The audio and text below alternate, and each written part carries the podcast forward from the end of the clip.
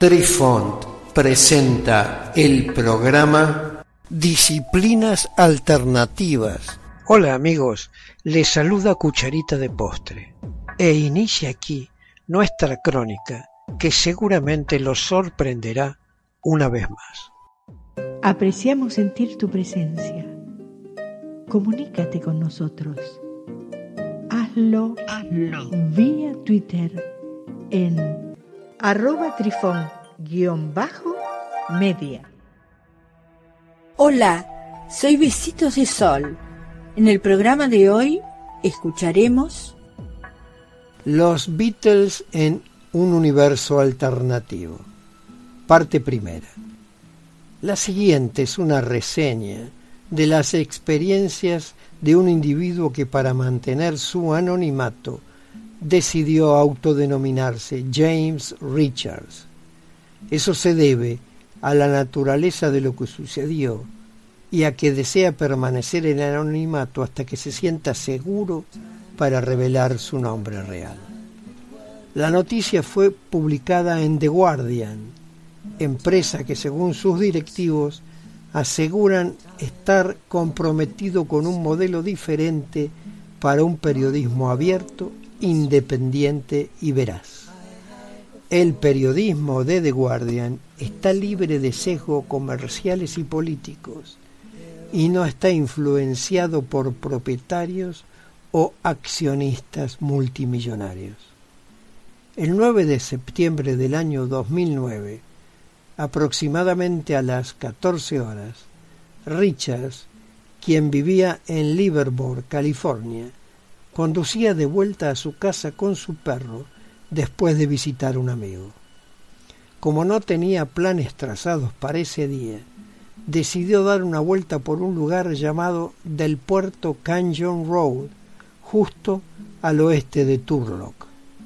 Existe una carretera con puntos panorámicos espectaculares y que en su recorrido pasa por Livermore. La carretera avanza a través de un pequeño cañón de considerable encanto. Se enrolla de forma ingeniosa a lo largo de un pequeño riachuelo de paredes de granito y da muchas vueltas y algo de sombra. Mientras su coche serpenteaba por el bello paisaje, el perro de Richards comenzó a quejarse para que lo dejara salir del auto como si necesitara aliviarse por lo que detuvo su vehículo en la primera área de estacionamiento disponible al costado de la carretera y lo dejó salir mientras estiraba sus piernas. Al poco tiempo escuchó sus ladridos como a treinta metros de distancia y supuso que su perro estaba persiguiendo un conejo, lo cual lo intranquilizó mucho ya que si el perro estaba persiguiendo algo, no hay nadie ni nada que lo detenga. Así que lo único que podía hacer era formar parte de la persecución. El terreno se presentaba irregular y los baches de tierra suave dificultaban su carrera, pero no estaba muy lejos de alcanzarlo. Entonces, en algún momento, Richard se tropezó con un agujero de conejo. Allí fue cuando se cayó, se golpeó la cabeza y quedó inconsciente.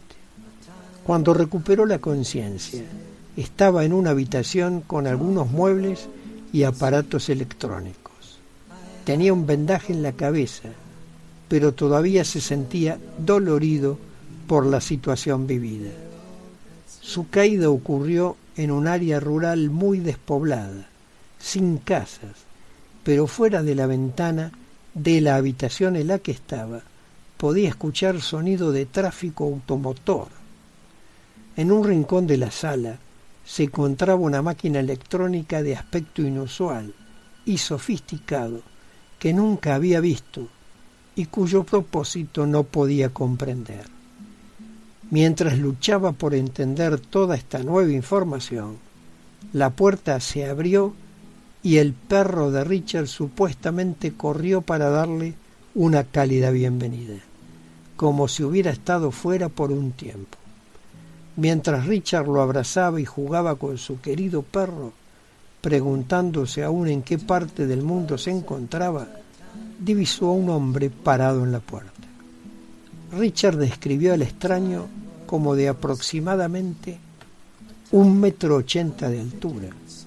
Tenía cabello negro, largo y estaba vestido de forma agradable, pero no le dio buena impresión. El hombre extraño se presentó como Jonas y afirmó haberle encontrado inconsciente, tendido en un campo con su perro ladrando cerca. Entonces le formuló una pregunta que le haría comenzar a pensar si de hecho se había vuelto loco después de su caída. Le preguntó ¿Dónde estoy?